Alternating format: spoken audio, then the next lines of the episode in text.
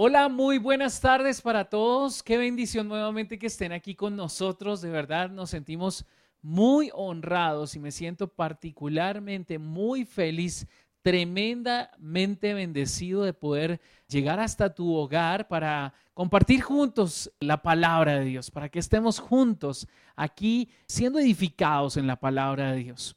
Y básicamente hoy vamos a tener un mensaje muy poderoso, se llama yo creo en Dios a mi manera.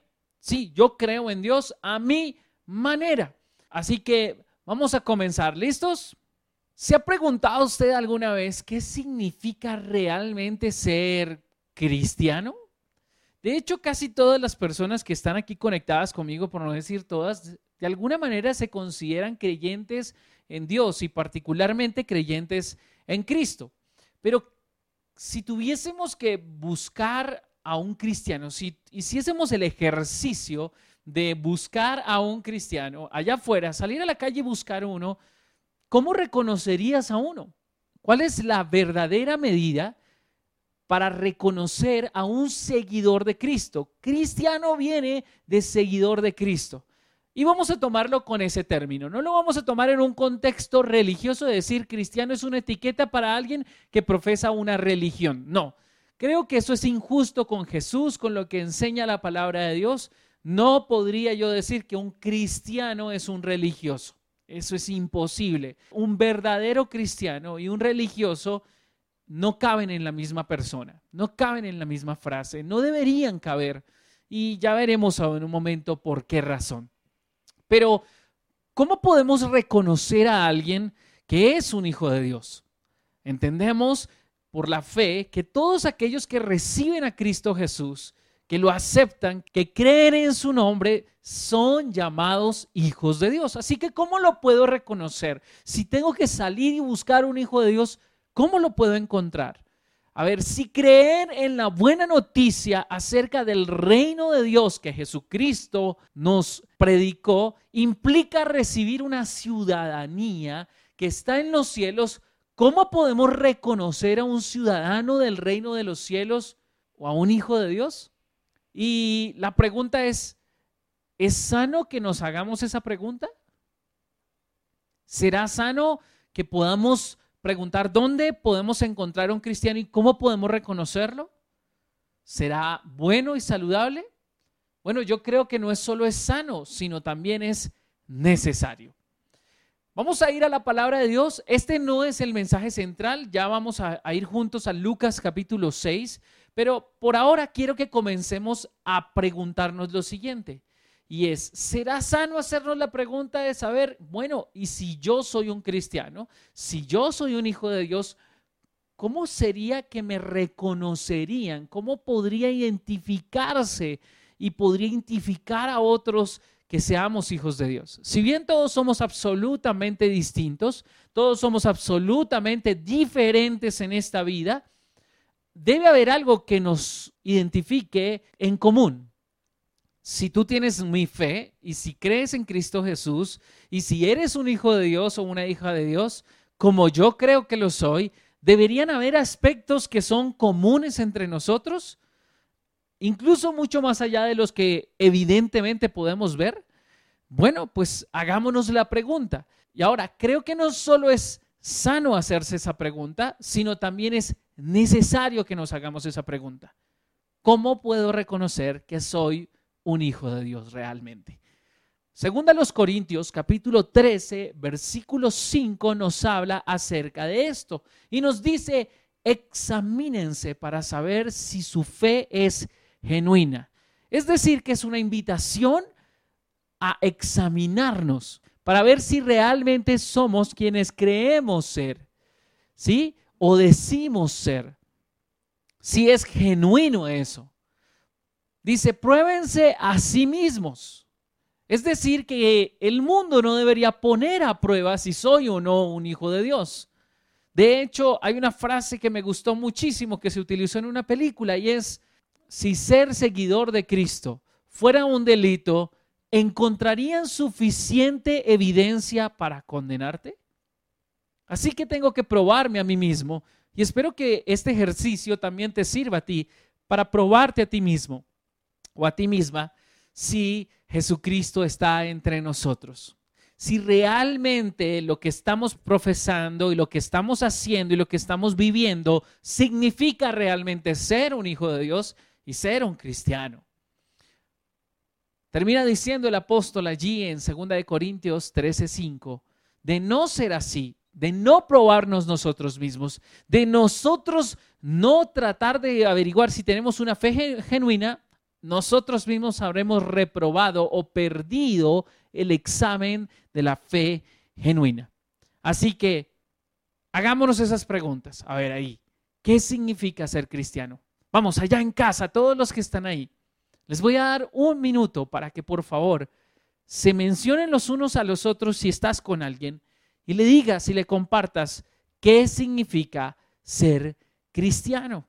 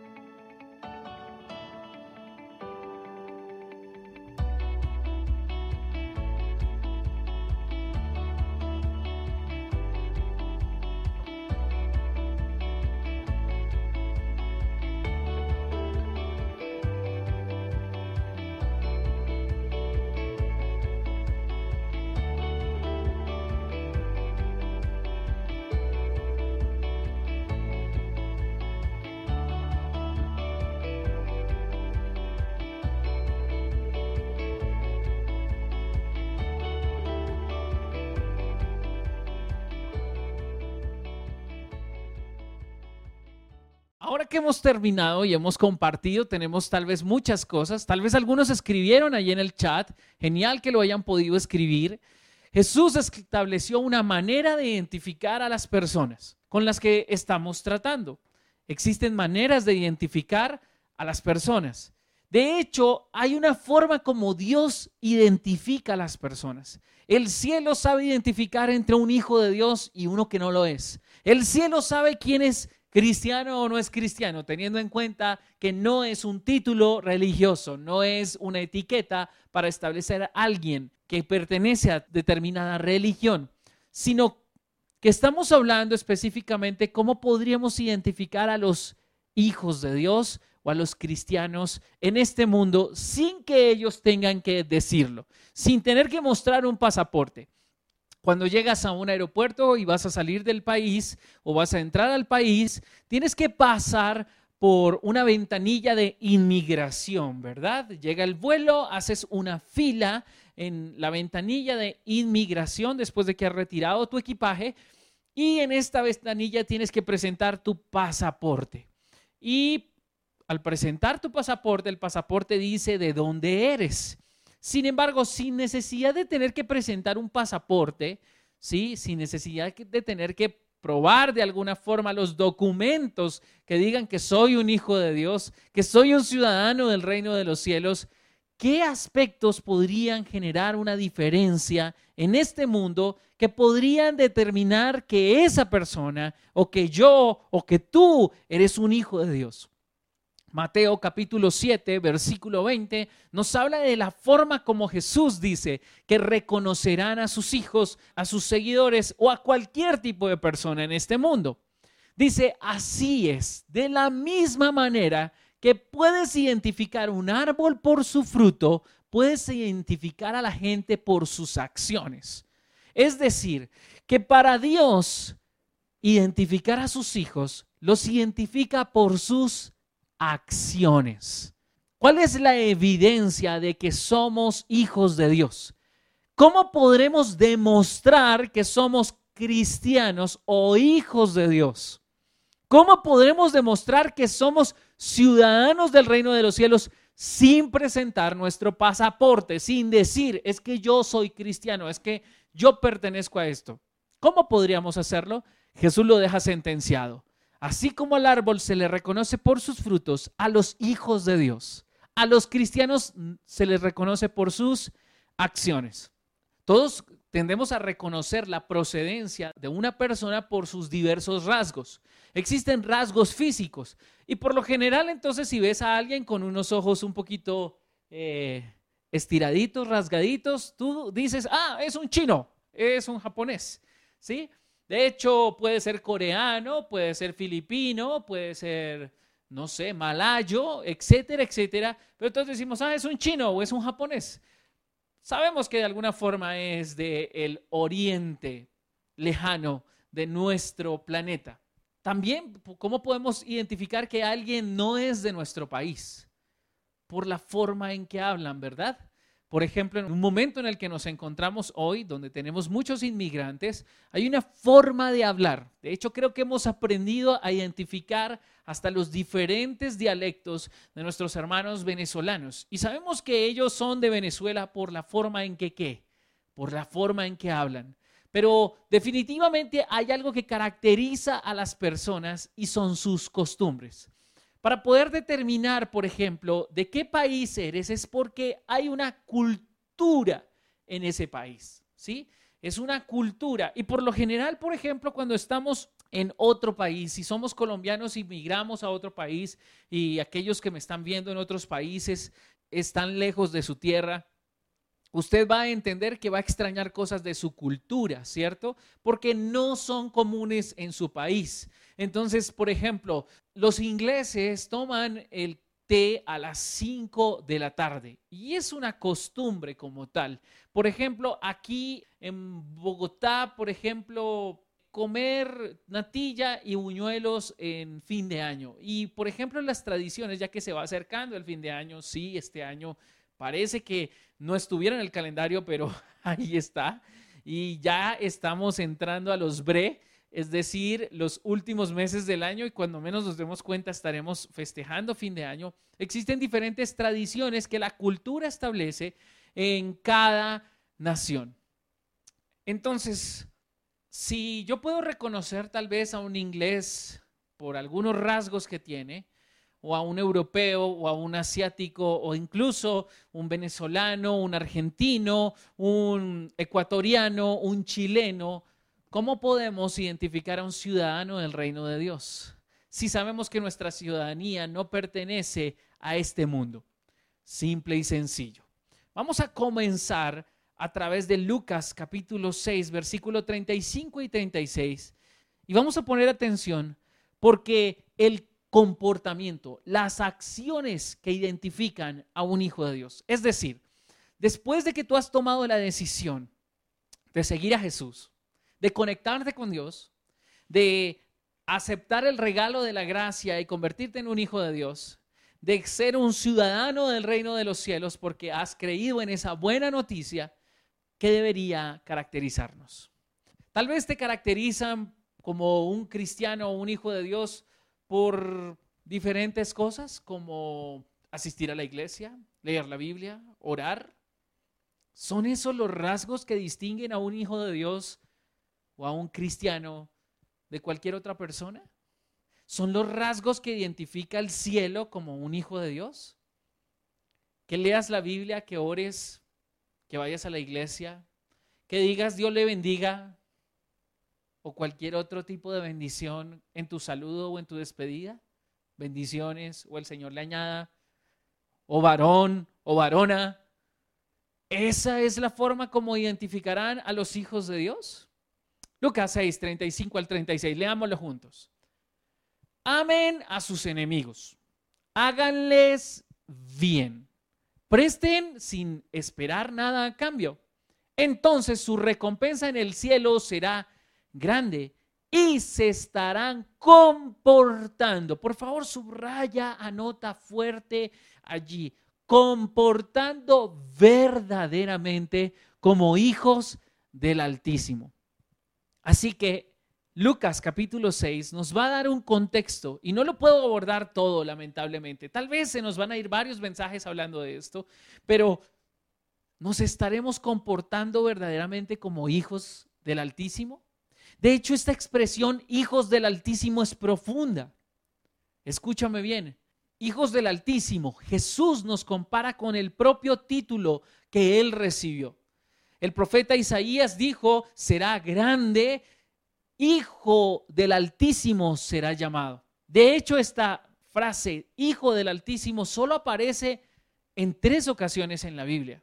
Aparece en el Salmo 82 cuando Dios se refiere a nosotros y nos dice que somos dioses, hijos del Altísimo. Nos habla en este contexto de Jesús enseñando, diciendo, este es el comportamiento de los hijos del Altísimo. Y nos lo habla también en la profecía que anunciaría la venida de Jesús por primera vez, donde diciendo será grande, será llamado Hijo del Altísimo. Así que estamos en un nivel bastante alto. Pero explica por qué. Pues Él es bondadoso con los que son desagradecidos y perversos.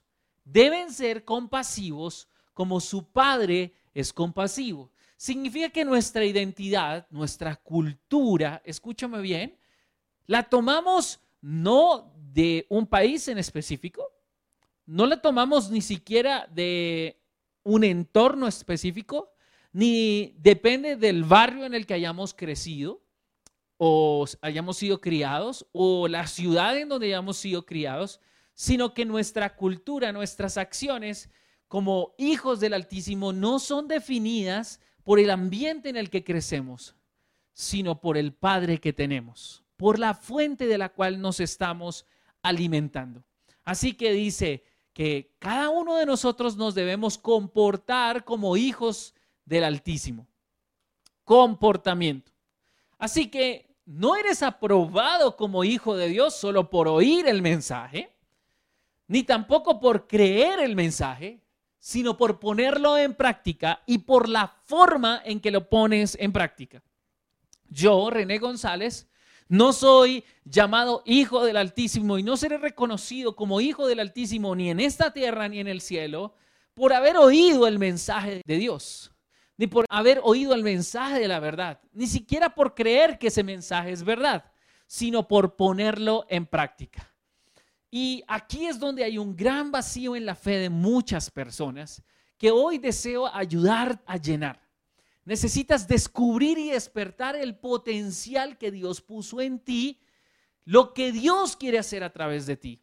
Potencial es todo aquello que tú deberías llegar a ser, pero que todavía no has llegado a hacerlo. Potencial es todo lo que Dios quiere hacer a través de ti, pero que todavía no lo ha hecho. Potencial es llegar a la altura que Dios espera que nosotros lleguemos, pero que todavía no hemos llegado a ella. Potencial es que alcancemos lo que Dios quiere que nosotros alcancemos, pero que todavía no lo hemos alcanzado. Potencial es que nosotros reflejemos el carácter que deberíamos haber alcanzado, pero que todavía no lo hemos reflejado. Primera de Timoteo, capítulo 2, versículo 15 nos habla acerca de esto. ¿Por qué no es suficiente solo con oír este mensaje? ¿Por qué no es suficiente solo con leer este mensaje? ¿Por qué no es suficiente solo con asistir para escuchar este mensaje? Primera de Timoteo 2.15 dice lo siguiente, esfuérzate para presentarte delante de Dios y recibir su aprobación. Sea un buen obrero Alguien que no tiene de qué avergonzarse y que explica correctamente la palabra de verdad. Este es un versículo que la mayoría lo hemos escuchado tal vez para aquellas personas que predican la palabra como yo. Sin embargo, ¿cómo puedes explicar la palabra de verdad sin tener una plataforma como la que yo tengo en este momento? ¿Será que tú puedes explicar la palabra de verdad con acciones y no con palabras. Así que esfuérzate. Esfuérzate es la primera palabra que dice Primera de Timoteo 2.15. El esfuerzo implica proceso. Di conmigo proceso. Es decir, que llegar a comportarnos como hijos del Altísimo no es algo inmediato, no es un evento, no es algo que ocurra de un momento a otro. Hay algo que ocurre dentro de nosotros de manera inmediata y es el nuevo nacimiento. Cuando creemos en Cristo Jesús, cuando decidimos creer, nosotros recibimos el Espíritu Santo de Dios y hemos nacido de nuevo. Somos nuevas personas. Eso es un evento. Pero de ahí a que lleguemos a manifestar el comportamiento, por favor escribe allí el comportamiento, las acciones que demuestran que soy un hijo de Dios, eso no es un evento, eso es un proceso. Es un proceso que tiene dos características. Número uno es continuo y número dos es sostenido. Continuo porque una vez comienza ese proceso no termina. Y sostenido porque una vez ese proceso comienza, la idea es que progreses en él, no que te detengas. Así que, ¿cómo nos van a reconocer en el cielo? Bueno, necesitamos aprender lo que significa ser un hijo del Altísimo. Creemos en la palabra, decimos honrar a Dios. Sin embargo, vamos a mirar algo importante y es algo que está en Juan capítulo 4, versículo 23. Voy a ir con mi Biblia allí.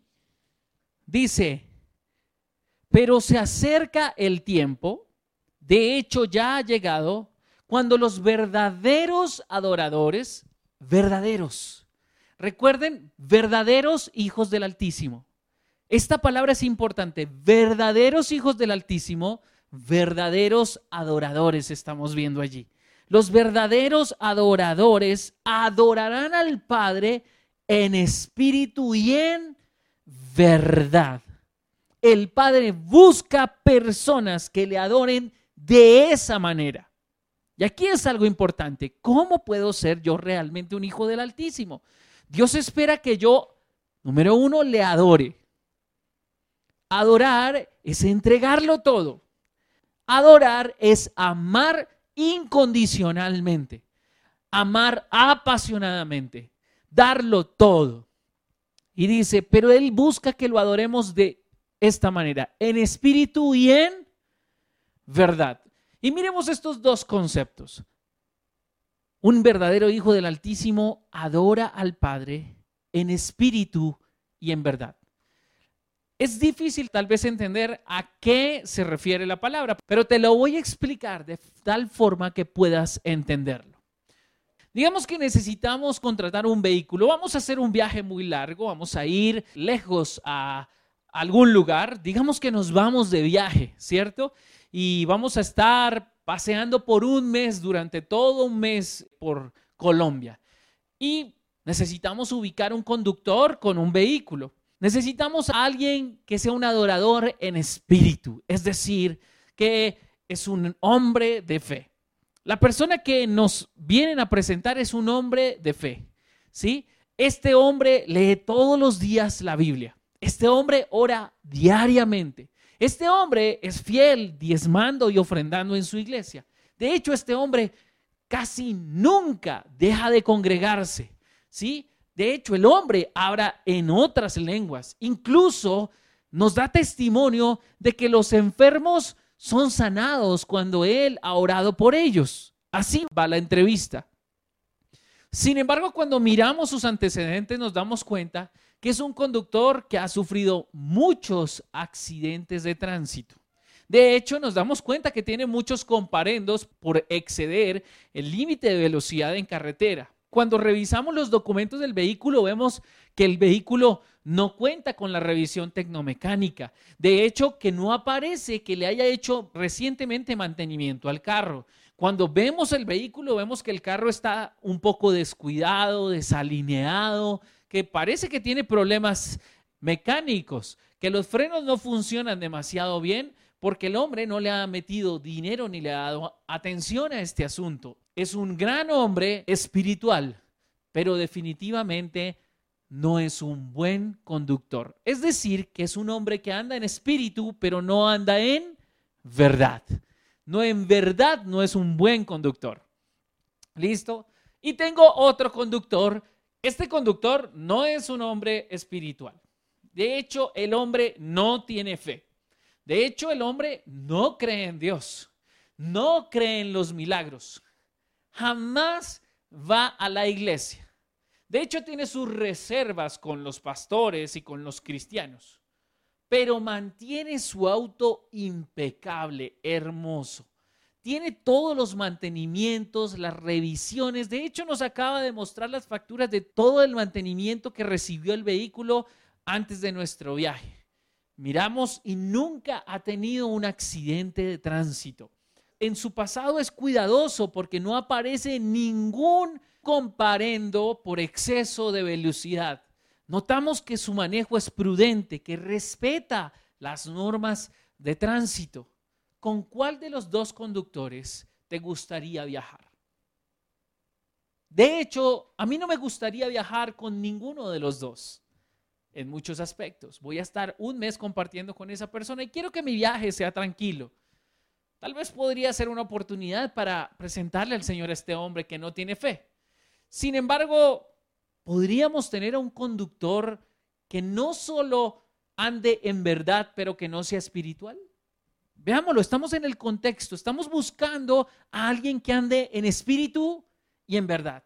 ¿Será que podemos encontrar a un conductor que es un hombre de fe, que es un hombre alegre, que es un hombre que diezma y ofrenda en su iglesia, que es un hombre que ora diariamente, que lee la palabra de Dios, es un hombre que habla en lenguas, es un hombre que ha orado por los enfermos y se han sanado, pero que además mantiene su carro impecable, que además de eso ha invertido el tiempo y el dinero necesario para hacerle el mantenimiento al vehículo y que esté en perfectas condiciones, es un hombre que respeta los límites de velocidad, es un hombre que jamás ha tenido accidentes, es un hombre prudente prudente y que respeta todas las normas de tránsito? ¿Te gustaría viajar con este tercer conductor? No te había dado la opción, pero podrías encontrarlo. Este es el que está buscando Dios. Dios está buscando hijos del Altísimo, personas que vivan en espíritu y en verdad. Pongámoslo en el contexto en el que nos encontramos. Muchas personas hoy en día o viven en espíritu o viven en verdad. Pero es difícil encontrar hijos del Altísimo que viven en espíritu y en verdad. Esos que Dios está buscando. Y yo creo que tú que me estás mirando y me estás escuchando en este momento, puedes ser una persona que Dios esté buscando. Un verdadero hijo del Altísimo que anda en espíritu. Es decir, que ora, que lee la palabra de Dios, que tiene fe, que cree en los milagros, de hecho que ha visto el poder de Dios en su vida, que tiene palabras de bendición, pero que además de eso en su vida refleja todo lo que lee en la palabra de Dios, procura en todo sentido mantenerse alineado su vida con la palabra de Dios. Esa es una persona que vive en verdad, una persona que entiende que la verdad es igual al original Así que vivimos una vida espiritualmente correcta, pero también prácticamente correcta. Es verdad. Es una verdad, no es una mentira. ¿Cuándo sabemos que alguien vive una mentira? Porque dice una cosa, pero hace otra. Eso es vivir una mentira. Pero Dios está buscando que nosotros seamos de aquellos que vivimos en espíritu y en verdad. Así que vamos a mirar ahora sí Lucas capítulo 6. Y vamos a observar algunas cosas. Como les dije, no alcanzamos a verlo todo hoy. Esta será la primera parte. Pero vamos a ver algunas cosas que identifican a los hijos del Altísimo. Y vamos a leer nuevamente Lucas, pero vamos a leer Lucas capítulo 6 del versículo 27 en adelante, que nos dice lo siguiente. A los que están dispuestos a escuchar, les digo. Otra traducción dice, el que tiene oídos para oír, que oiga. Este es un refrán hebreo. Es entendible entre los hebreos. Pero la mayoría de nosotros como que no entendemos lo que significa.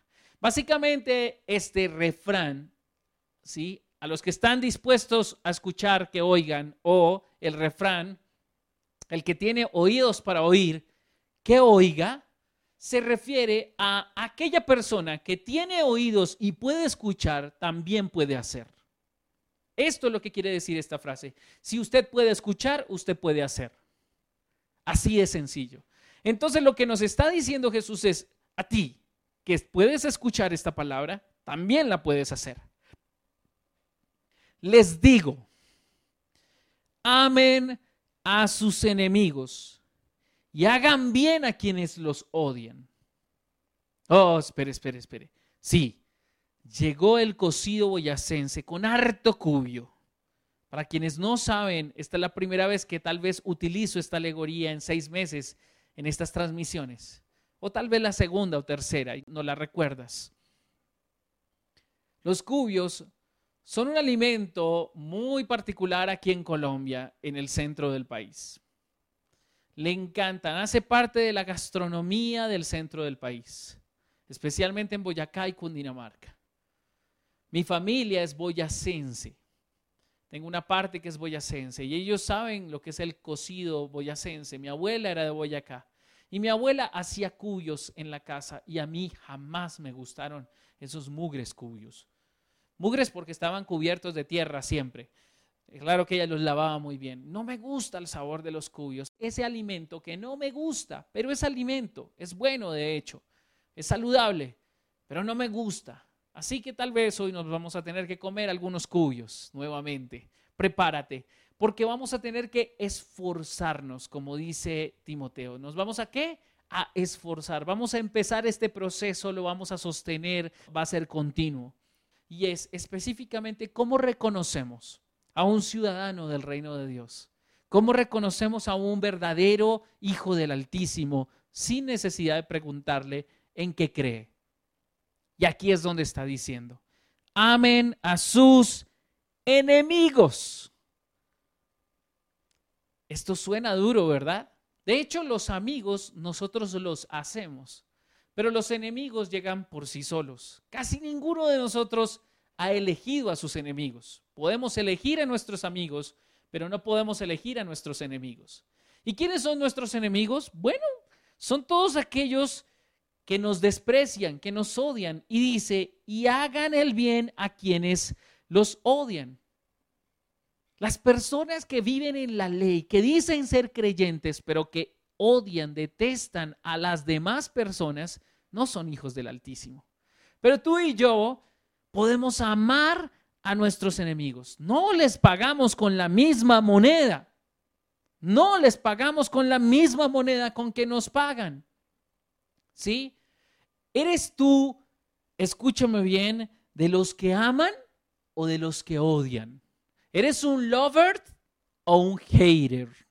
¿Recuerdan que hace ocho días hablamos de los haters? Ahora vamos a hablar de los lovers, aquellos que aman. Esa es la característica número uno, la acción que revela que somos hijos de Dios, que somos cristianos, ¿sí? seguidores de Cristo, de una manera práctica, nosotros amamos aunque los demás nos odien, aunque los demás nos desprecien, aunque los demás nos persigan, nosotros los amamos. La pregunta es, ¿eres igual a los que responden con amor cuando te han tratado con dureza? Hay personas que tal vez han sido hasta injustas contigo. Y tú quieres que la justicia de Dios, que el fuego de Dios descienda y los consuma. Recuerdo de hecho, esto me acuerda el momento en el cual Juan y Jacobo escucharon a alguien que estuviera hablando mal de ellos. dijo, ¿quieres que descienda fuego del cielo y consuma esta ciudad? Y les dijo, alto muchachos, esperen. Ese no somos nosotros. Cualquier otro reaccionaría y respondería con violencia cuando recibe violencia. Pero nosotros, los hijos del Altísimo, jamás respondemos ni pagamos con la misma moneda de maldad, porque cada cual da de lo que tiene. Y si tenemos a Dios, si tenemos al Espíritu Santo de nosotros, es imposible que nosotros vayamos a accionar en contra de otras personas aunque sean nuestros enemigos. No porque nosotros los hayamos convertido en nuestros enemigos, sino porque ellos decidieron despreciarnos. Yo amo a mis enemigos. Tengo enemigos. Sí, no los elegí yo. No me gusta que sean mis enemigos, pero aún así, si tengo la oportunidad de servirles, les sirvo. He tenido enemigos en la empresa. Cuando trabajé por muchos años, en algún momento gocé de la gracia de Dios en todos los aspectos. ¡Wow! Pensamos que porque somos cristianos todo el mundo nos va a amar. Pero déjame decirte que los verdaderos hijos del Altísimo también tienen sus enemigos. Que ellos no los han buscado, pero que los enemigos nos buscarán. Y solo estarán allí para probar que nosotros somos hijos del Altísimo.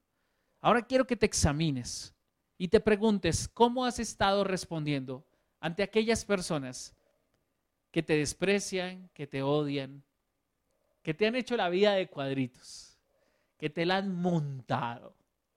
¿Quién está de acuerdo conmigo allá en casa que eso no es agradable? Pero ¿quién está de acuerdo conmigo que no es sencillo que alguien responda con amor ante alguien que lo ha tratado con dureza? Eso es ser hijos del Altísimo. La segunda cosa que nosotros vamos a ver allí está en el versículo 28. Dice, bendigan a quienes los maldicen. Escúchame bien. La diferencia que existe entre los hijos del Altísimo y los hijos de este mundo, como los llama la palabra en otros lugares, es que los hijos del Altísimo nunca maldicen. Si tú eres una persona que no dices groserías, palabras soeces, así te pueden reconocer como un hijo del Altísimo. La gente podrá notar que tú eres diferente. Cuando todo el mundo responde con groserías, cuando es tan sencillo decir groserías hoy en día. Las groserías son maldiciones. Por eso dice entonces, bendigan a quienes los maldicen. Cuando alguien te insulta en la calle, ¿respondes también con otro insulto? ¿Respondes con otra grosería? ¿Te refieres a alguien con groserías, con desprecio? Las palabras pesimistas, si eres una persona que todo el tiempo tienes palabras pesimistas, los hijos del Altísimo, los ciudadanos del reino de Dios, nunca hablamos pesimistamente. Tampoco somos alarmistas ni incendiarios. ¿Conoce gente que es incendiaria? Los bomberos, ¿sí? Uy, vea cómo le dijo, uy, uy, se va a dejar decir, uy, se va, y usted se va a dejar, uy. Los hijos del Altísimo estamos por encima de los insultos. Recuerda que ser pesimista, ser alarmista o incendiario también es decir mal o maldecir. ¿Listo? Así que nos distinguimos por la forma como hablamos. Sí, dilo conmigo. Un verdadero ciudadano del reino de Dios, un hijo del Altísimo, se distingue en la forma en que habla. Recuerda, no es un evento, es un proceso. Tal vez tú todavía maldices, pero a partir del día de hoy necesitas entender que eres un hijo, una hija del Altísimo y jamás sale una grosería por tus palabras, porque es imposible, dice el apóstol Santiago, que salgan aguas dulces y aguas saladas o amargas por la misma fuente. Es imposible. Y como nosotros tenemos una fuente en el cielo que es nuestro Padre. Así que no nos sorprendamos cuando el Espíritu Santo de Dios nos haga sentir mal cada vez que decimos mal. Por eso, nunca te justifiques cuando cometas un error con tu boca y tus palabras. Vas a purificarla, es un proceso, es continuo. Cada vez vas eliminando más y más. De hecho, si tú tienes la fe suficiente, Dios puede limpiar tus palabras y tu mente de malas palabras en cuestión de un día, de una semana o de un mes. No hay ninguna justificación para un hijo del Altísimo, porque esto es lo que lo caracteriza. Porque recuerda, Jesús nos dice, podemos conocer al árbol por sus frutos y a las personas por tus acciones. Te pueden reconocer en el cielo como un hijo del Altísimo por tus palabras. Por eso dice la palabra, por tus palabras serás recompensado, por tus palabras serás condenado. Sigamos adelante, dice, oren por aquellos que los lastiman. Oren por aquellos que los lastiman. ¿Alguna vez te ha lastimado alguien? Es más, estas personas que te lastiman, y esto está en un contexto que nosotros entendemos en este momento. ¿Quiénes de ustedes han estado orando por la policía?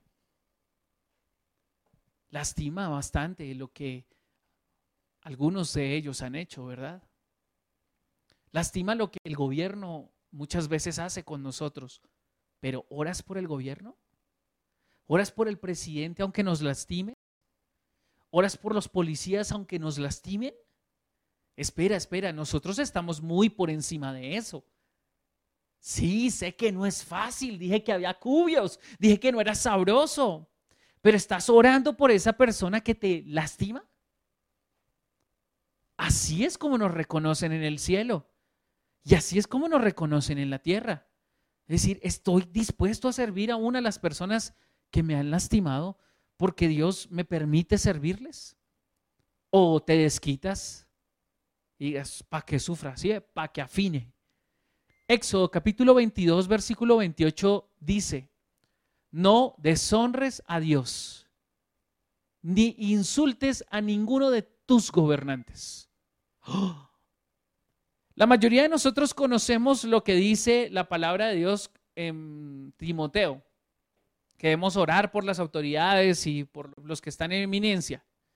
Pero miremos, Éxodo 22, 28 es sencillo.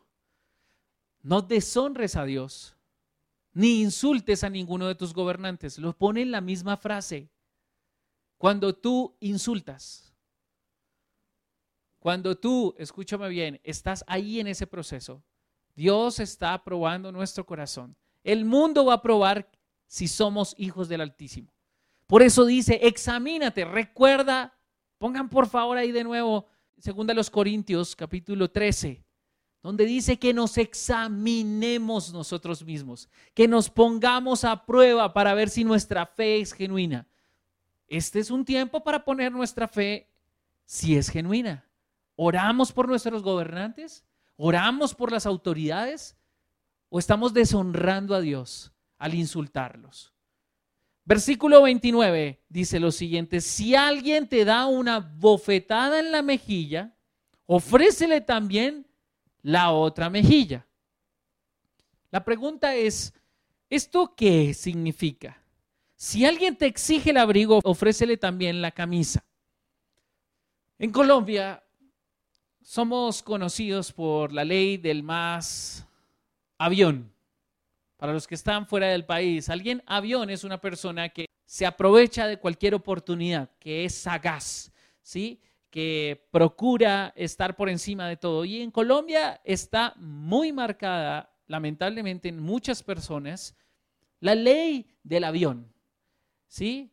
Que el vivo vive del bobo. Pero esto no es así con los hijos del Altísimo. Somos mansos como palomas o prudentes como palomas, pero sagaces como serpientes. ¿Qué significa colocar la otra mejilla? Significa que cuando te lanzan una cachetada, te ofendes y quieres responder, sencillamente te quedas quieto y esperas. Sí, nadie te puede ofender sin tu permiso. ¿Te ofendes con facilidad? Los hijos del Altísimo no nos ofendemos con facilidad. El que tiene oídos para oír, que oiga, o el que puede escuchar, que escuche, o el que puede oír, también puede hacer. ¿Con qué facilidad te ofendes con las personas? Nadie te puede ofender sin tu permiso. Nadie. Si te ofendes es porque le diste el permiso a esa persona de ofenderte. Pero nadie tiene el poder de ofenderte si tú no se lo das. De hecho, cuando Tú te ofendes con alguien, le estás dando el poder a esa persona para que te ofenda y te saque de tus casillas. Es tu decisión, no es culpa de esa persona. Con todo lo que hemos leído, ya estamos mirando que Jesús demostró y es la clara evidencia de que el Padre no es alguien que se ofende con facilidad. No tiene un carácter débil. Él sabe quién es. Por tanto, no le preocupa lo que los demás puedan decir de él o de ella. Ese es un verdadero ciudadano del reino de Dios. Así se reconocen los creyentes. La pregunta es, ¿esto es algo difícil? ¿Es complicado? Porque está diciendo la palabra de Dios que los verdaderos creyentes son aquellas personas que están por encima de cualquier ofensa, están por encima de cualquier desprecio, están por encima de cualquier situación que los haga salir de casillas. Ellos no le dan el poder a la gente. Así que esto es importante tener en cuenta. Por ejemplo, tal vez en tu pasado tuviste un hijo o una hija y tienes que responder por alimentos. ¿Eres generoso con ellos? Si alguien te exige el abrigo, ofrécele también la camisa. Sé generoso. La generosidad es uno de los elementos más importantes del Altísimo. Y cuando lo dice, lo dice con los demás. ¿Eres generoso con las personas? ¿Eres generoso con tu iglesia? ¿Eres generoso con Dios? Dios es generoso contigo. ¿Eso también está en ti? ¿Confías lo suficientemente en Dios como para decir, ok, hay alguien que quiere quitarnos algo y nosotros consideramos que va más allá? Voy a finalizar este mensaje con esto.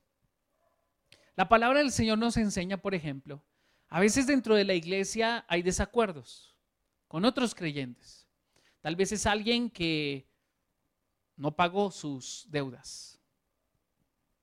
Y dice la palabra de Dios que antes de que lo tengas que demandar ante el tribunal, debes llevar el caso a la iglesia. La pregunta es, ¿los hijos del Altísimo, será que estamos en el nivel de madurez de que alguien pueda venir ante el pastor y decir, ¿sabes qué, pastor? Le he cobrado a esta persona, pero no me ha querido pagar. Y que el pastor pueda llamar a esa persona y decirle, oye, ¿tú en serio le debes este dinero? ¿Por qué no se lo pagas? ¿Estás dispuesto a dar cuentas aquí adentro, en la familia de la fe? Esto es algo muy importante a tener en cuenta. Recientemente hablaba con alguien que no tiene mucho espíritu, pero que tiene verdad. Es un hombre que fue a arreglar el tema de los alimentos para su, su hija y arregló el asunto con la mamá de la niña. Así que cuando hicieron el acuerdo inicialmente, pues la mamá pidió una determinada cantidad de dinero. Y él en ese momento le pareció mucho pero dijo, es mi hija. ¿Cómo le voy a negar a mi hija eso? Así que aceptó la cantidad que la mamá de la niña estableció. Sin embargo, después, como en estas situaciones, a veces llegan malos entendidos y desacuerdos. Y este hombre dijo, yo no le voy a negar nada a mi hija. No voy a permitirle a la mamá que abuse de mi generosidad. Pero aunque es injusto que yo le tenga que dar tanto dinero, se lo voy a seguir dando. Porque es para mi hija. Déjame decirte que conozco hombres que dicen ser hijos de Dios y que supuestamente creen en Dios y son hijos del Altísimo y no le pasan dinero suficiente a sus hijos. Y conozco hombres que no van a la iglesia, pero viven en verdad. Dios está buscando al que cumple ambas cosas. Hombres en espíritu y hombres en verdad. Mujeres en espíritu y mujeres en verdad. Dios está buscando entre nosotros que le adoremos en espíritu y en verdad. Que cuando pidamos prestado, paguemos. Porque el Salmo 37, 21 dice, los perversos piden prestado y nunca pagan, pero los justos dan con generosidad. ¿Tenemos que meterte la mano al bolsillo para que le des a Dios? ¿O es algo natural en ti?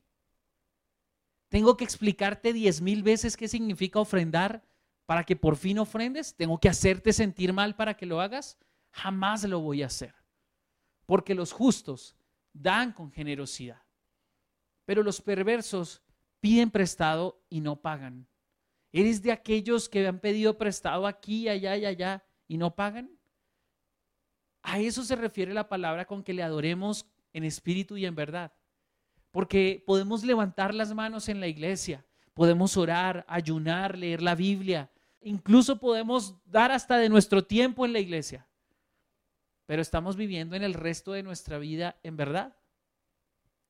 Así que esforcémonos, como dice el apóstol esforcémonos.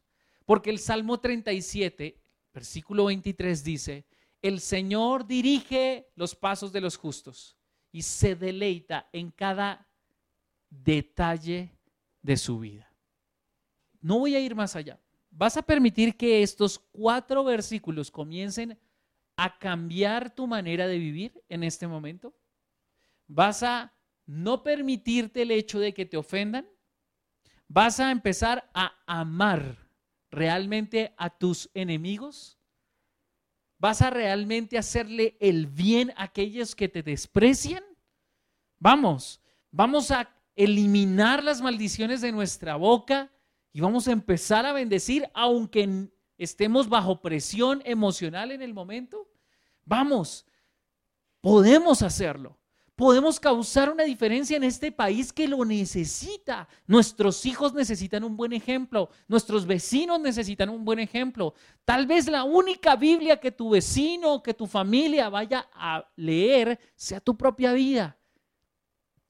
¿Será que pueden reconocer en nosotros? Yo sé, Dios no pide perfección, Dios pide disposición. Tal vez algunos te van a decir allá, ah, Vea, si ve, no que, no que es cristiano, no que es cristiana, no que va a la iglesia. Algunos tratarán de chantajearnos con eso. No le pongas atención a esas acusaciones, salvo que tengan razón. Lamentablemente, y para esto cierro, hay una persona que me daba testimonio y me decía, esta persona que te acabo de presentar vive en verdad, efectivamente. No me dio esa expresión, pero yo lo pude concluir poniéndote en contexto. Vive en verdad. Es una persona que procura vivir bien. Pero le falta todo, le falta arrepentirse.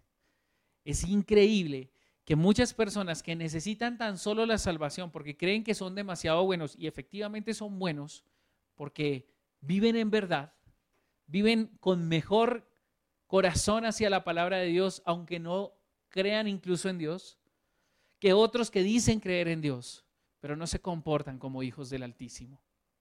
Por eso fue que arranqué con citar ese versículo donde dice que estaremos haciendo tesoros en el cielo y que seremos recompensados por cada acción que hagamos. De hecho, no deberíamos ser recompensados como tal. No necesitaríamos recibir una recompensa por hacer esto que nos dice la palabra. Porque simplemente hace parte de nuestro ADN. ¿Qué te parece si empezamos a hacer lo que este mundo necesita que seamos. La sal de la tierra y la luz del mundo.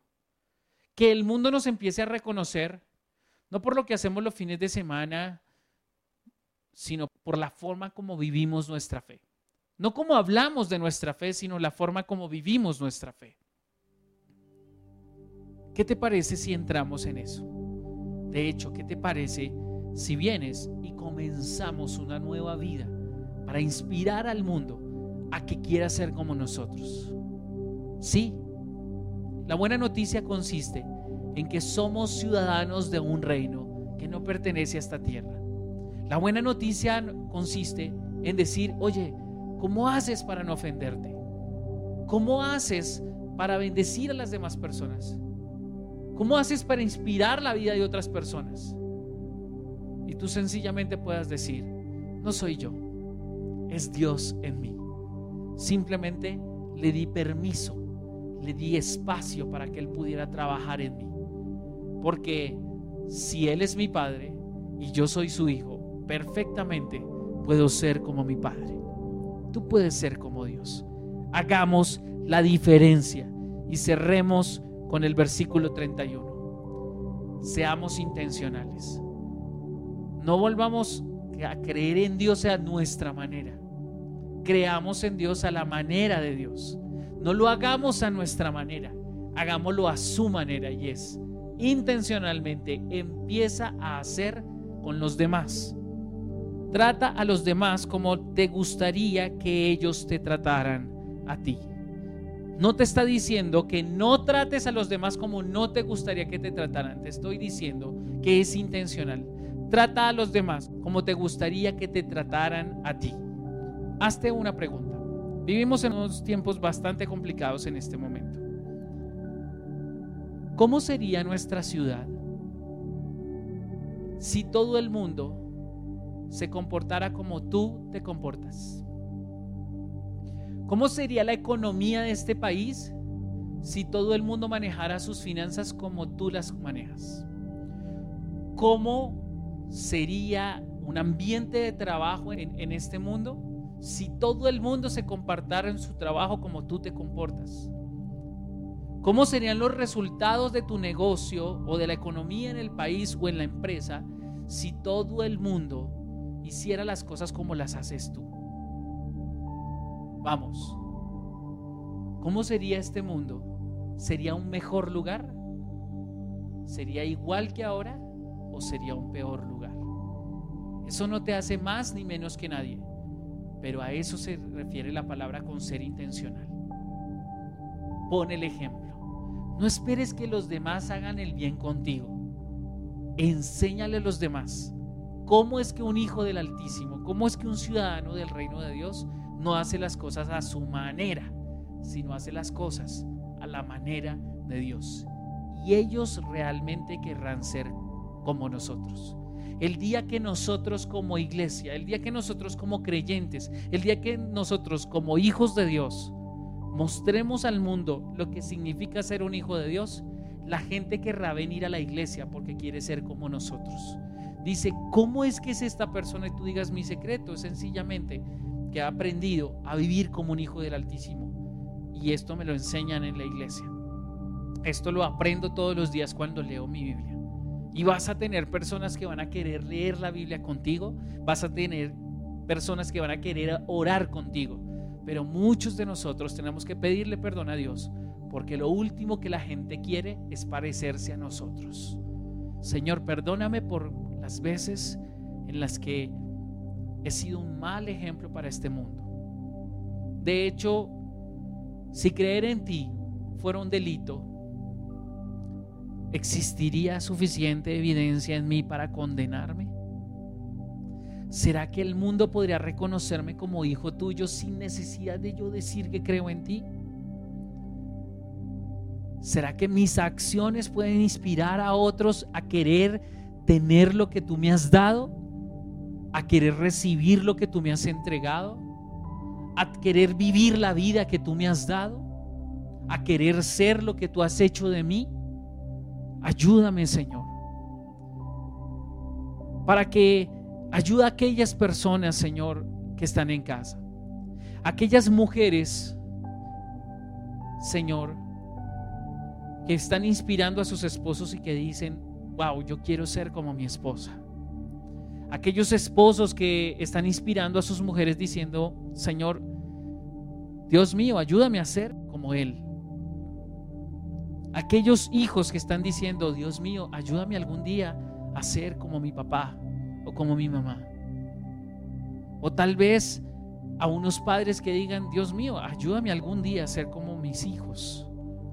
¿Estamos siendo ejemplos para otros o estamos creyendo en Dios a nuestra manera?